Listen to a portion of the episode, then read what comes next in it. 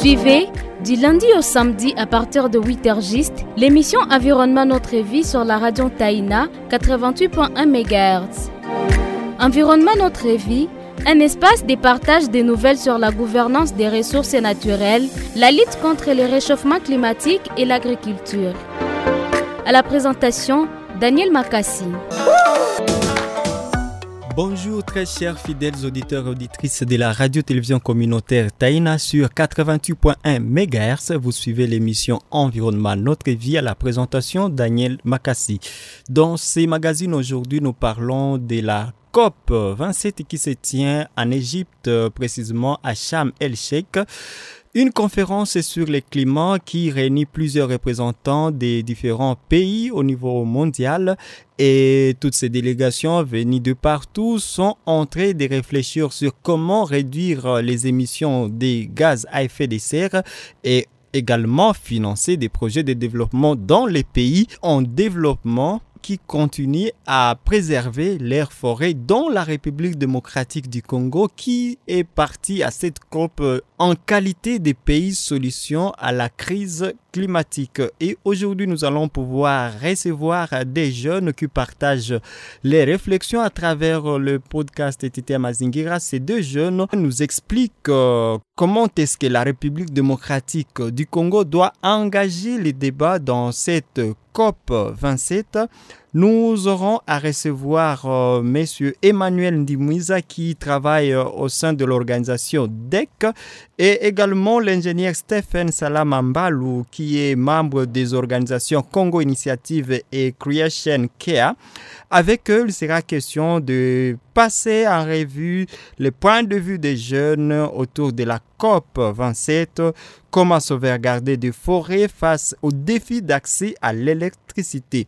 Après cette transition, nous revenons juste après. Le réchauffement climatique nous affecte tous. En plantant un arbre, nous contribuons à la réduction des impacts du changement climatique dans le monde. Ceci est un message de l'émission Environnement Notre Vie sur la radio Taïna.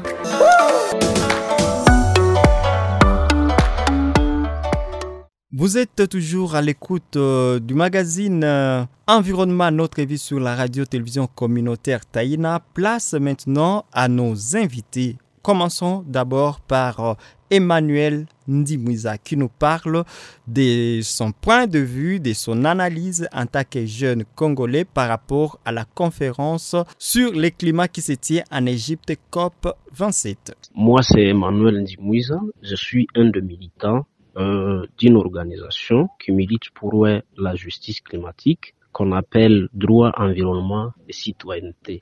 Dites-nous ce que nous pouvons entendre par COP27 et le rôle de la jeunesse dans la lutte contre le réchauffement climatique. Comme vous le savez, la COP27 a commencé, a démarré et on a bien suivi les discours des uns et des autres, que celui d'Emmanuel Macron, comme celui de notre vice-premier ministre, Eve Bazaïba. Et ces discours, au fait, s'inscrivent dans le cadre de géopolitique d'une planète déréglée.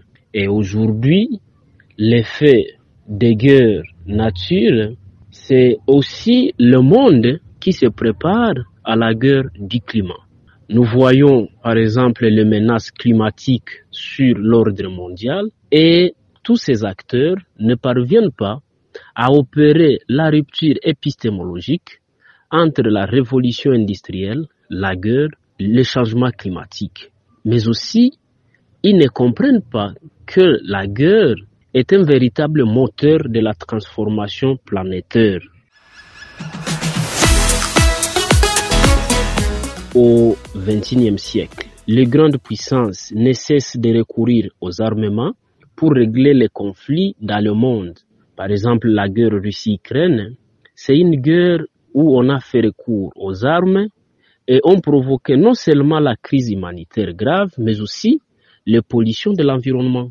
Et la grande question qui se pose aujourd'hui en RDC, c'est comment concilier par exemple les social avec tout ce qui implique, notamment satisfaire les besoins en santé, en éducation, en habitat, en emploi, prévention par exemple de l'exclusion, l'équité et l'intergénération. Et puis l'économie. Comment créer par exemple des richesses et améliorer les conditions de vie matérielles.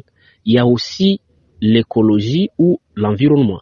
Comment arriver à préserver la diversité des espèces et les ressources naturelles énergétiques.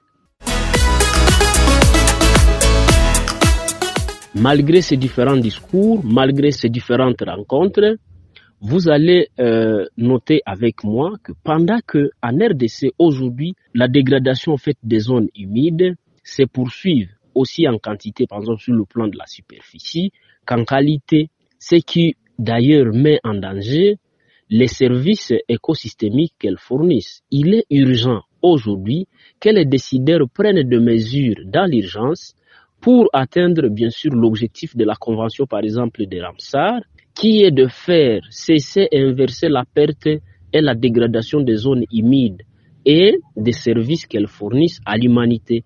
Les décideurs doivent cesser aujourd'hui vraiment leur hypocrisie. Pourquoi? Parce qu'ils ne respectent pas les accords qu'ils signent, notamment, par exemple, la France avec leur multinationales qui pèsent énormément sur les aires protégées, notamment les cas de Total et Soko euh, qui pèsent énormément sur le parc national de Virunga.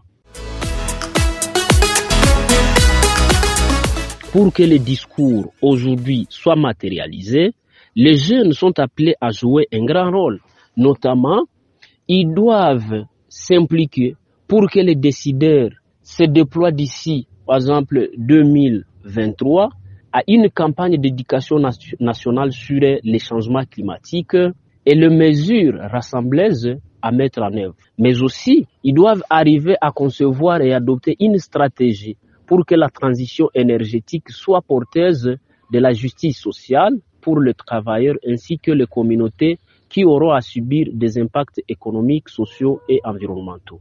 Et trois, on doit arriver quand même à décliner le grand chantier d'exploration et exploitation du pétrole, par exemple dans le parc national de Virunga et d'autres fossiles qui présentent un danger sur les écosystèmes. Et puis quatre, il faut arriver à adopter et mettre en pratique les lois ou les actions forçant et le respect des engagements climatiques que toutes les décisions prises au niveau local, national, international, passant de leur crible de leur impact climatique. Et puis, enfin, il faut arriver à adopter les modèles de production et de consommation durable, notamment l'agriculture, la pêche, l'élevage, l'agroalimentaire, la forêt et usage durable, bien sûr, des territoires, tout en construisant une démocratie écologique. Voilà un peu ce que moi je, je peux donner comme réflexion par rapport à tout ce qui s'est passé et tout ce qui se passe euh, à la Copa 27 à Chamarchek en Égypte. Voilà, merci beaucoup. Après avoir suivi euh, les interventions d'Emmanuel Ndimouiza, nous allons pouvoir écouter l'ingénieur Stephen Salamambalou qui travaille au sein de l'organisation Congo Initiative et également au niveau des Creation Kea. Il est aussi assistant l'Université chrétienne bilingue du Congo. Dans sa réflexion, nous parle des sauvegardes des forêts face aux défis d'accès à l'électricité et il essaie un peu d'aborder aussi la problématique euh, de l'insécurité dans un contexte de protection des écosystèmes. On écoute ici l'ingénieur Stephen Salama Mbalou. Je voulais faire ma petite réflexion à l'occasion de la COP 27 ou alors de la 27e conférence de l'Organisation des Nations Unies sur le climat qui s'était en Égypte. Pour commencer, je vais me ranger derrière le discours de Madame F. Bazaïba, ministre euh, de l'Environnement à la République démocratique euh, du Congo. Ce discours qu'elle a tenu devant les dirigeants du monde entier pour euh, rappeler que la RDC est l'un des pays solutions et pas le moindre en matière de lutte contre le réchauffement climatique, de par ces vastes forêts tropicales qui couvrent le bassin du fleuve Congo. Il faut aussi rappeler que la RDC est l'un des pays qui pollue le moins et possède le deuxième puits de carbone du monde, après la forêt de l'Amazonie. Il est de la responsabilité de chaque humain de prendre soin de l'environnement. Plus particulièrement, euh, nous Congolais, nous la jeunesse congolaise, devons lutter pour la protection de cette immense forêt, pour la survie de notre planète. Mais alors, les responsabilités sont partagées Comment pouvez-vous me demander de ne pas couper les arbres Comment pouvez-vous me demander cela si je n'ai pas accès à l'électricité ou au gaz pour cuire ma nourriture? C'est contradictoire.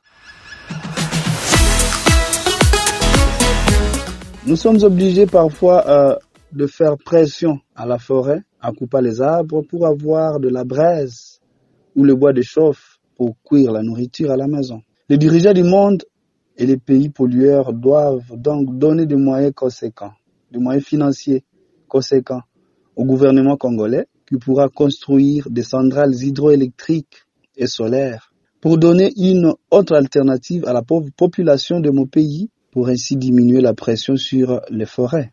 Je voulais aussi demander aux dirigeants du monde et à la communauté internationale de venir en aide au gouvernement de mon pays pour rétablir la paix et éradiquer les groupes armés. Sans la paix, il sera difficile, voire même impossible de protéger l'environnement et de bien prendre soin des aires protégées. Tous ces pays et ces multinationales qui financent la guerre en République démocratique du Congo doivent arrêter, doivent renoncer à leurs intérêts égoïstes pour l'intérêt général de toute l'humanité et pour le survie de notre planète. À la jeunesse congolaise et du monde entier, je demanderai à chacun de prendre la lutte contre le réchauffement climatique une lutte personnelle, de prendre soin de l'environnement autour de nous, de planter plus d'arbres, de polluer de moins en moins pour l'avenir de notre chère planète. Merci Stéphane Salama. Je vous remercie. Je rappelle que vous êtes euh, un jeune Congolais, informaticien de formation, expert en système, réseau et télécommunications également,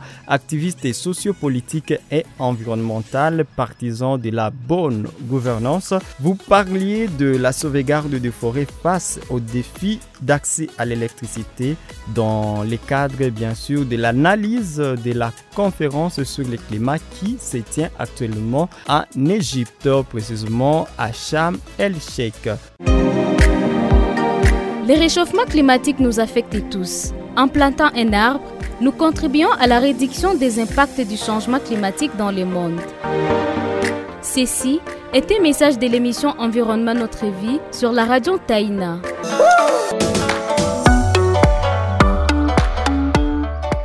Si vous avez aimé ce magazine, merci et également merci à tous nos intervenants, dont l'ingénieur Stephen Salamambalou et aussi Emmanuel Ndimouiza depuis euh, les îles d'Idjui. J'étais Daniel Makassi à la présentation de ces magazines consacrés aujourd'hui à la conférence sur le climat COP27 qui se tient en Égypte, précisément à Sham el-Sheikh. Vous avez des avis ou des commentaires, n'hésitez pas de nous laisser un message au 099 15 96 081. Suivez du lundi au samedi à partir de 8h juste l'émission Environnement Notre Vie sur la radio Taïna 88.1 MHz. Environnement Notre Vie, un espace de partage des nouvelles sur la gouvernance des ressources naturelles, la lutte contre le réchauffement climatique et l'agriculture. À la présentation, Daniel Makassi.